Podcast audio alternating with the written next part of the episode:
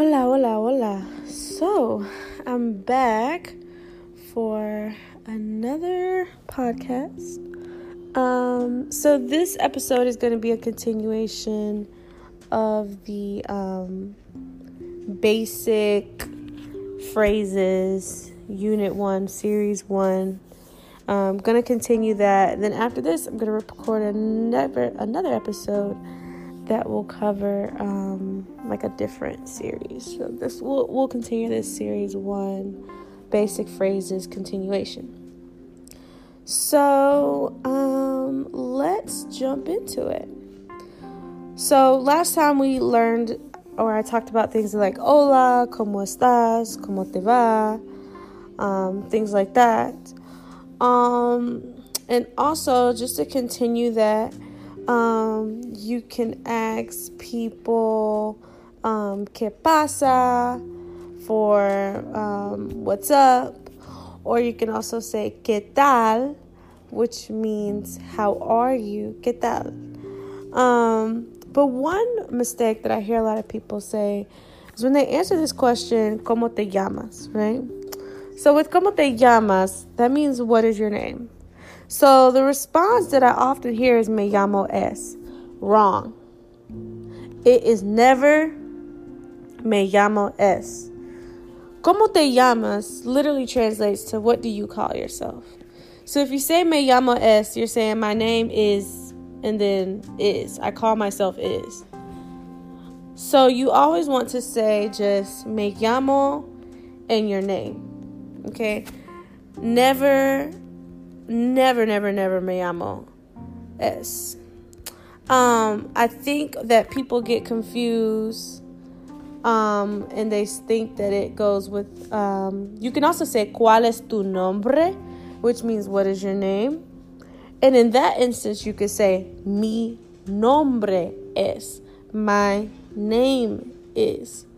Pero nunca, but never can you say me llamo. It's always me llamo. So if someone asks me, ¿Cómo te llamas? I would say me llamo Alicia.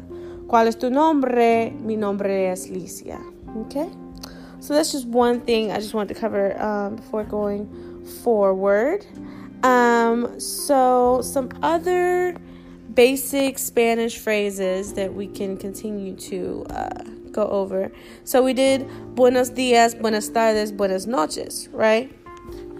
So we did como estás and then we did como está usted and I told you the difference. Como estás being directed more towards friends and family and como está usted being how are you and directed toward people who are older than you or strangers just to show um, respect.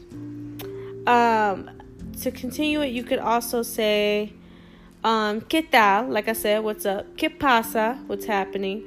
Or ¿Qué haces? And that ¿Qué haces is spelled H A C E S. ¿Qué haces? Another thing that a lot of people don't know is that the H in the J, I believe, but in this case, we're just going to reference the H.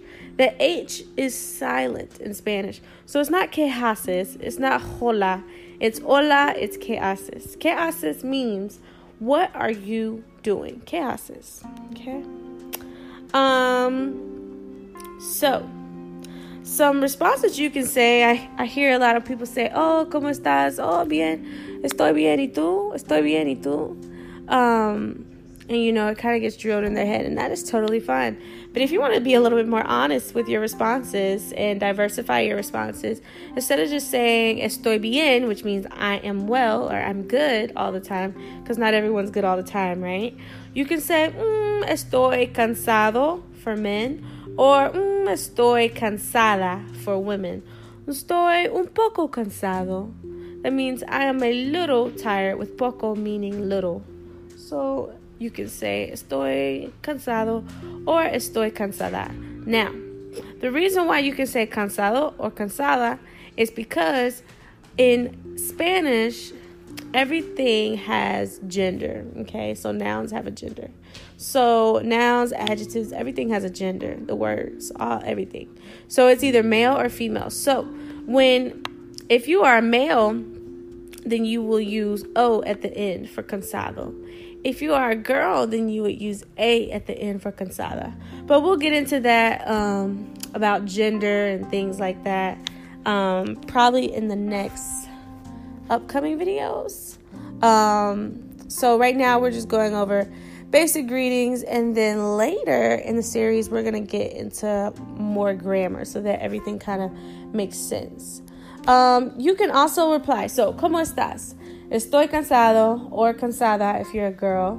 Um, you can say más o menos, which means like, eh, so so. You can say mal, which means bad. A lot of times I say todo bien, all good, everything's good. Or maybe nothing, which is nada. Okay? So let's look at our responses again. We have, well, first let's back it up. Our questions. You can say, ¿Cómo estás? You can say, ¿Cómo te va? You can say, ¿Qué tal? You can say, ¿Qué pasa? You can even say, ¿Qué haces? What are you doing? So you can respond to ¿Cómo estás? You can respond to ¿Cómo te va? Um, or, you know, ¿Qué pasa? ¿Qué tal? You can respond by saying, Estoy bien or estoy cansado or cansada.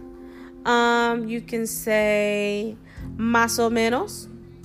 You can say todo bien, which means all good. Todo means all, and then bien means good. So todo bien.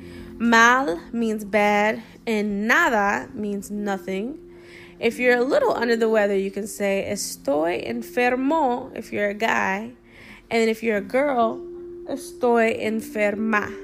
Remember that we have gender in Spanish. So O is for men, A is for women. Okay? And we'll go over that more later. Um, so, yeah, so those are just some more basic common Spanish phrases. Um, and I probably will do one more video on these Spanish phrases just to really, mm, you know, um, indulge in the greetings and salutations as far as I can, just to get you as best prepared as for what you might hear when you're speaking Spanish. Um, we'll, I'll do one more.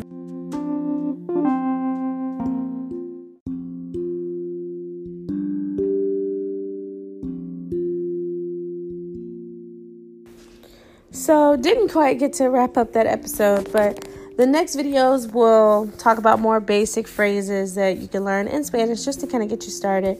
Just some conversations, some icebreakers. And then after this, I'm going to do another segment. And the segment is going to be called Donde Estamos, which means where are we?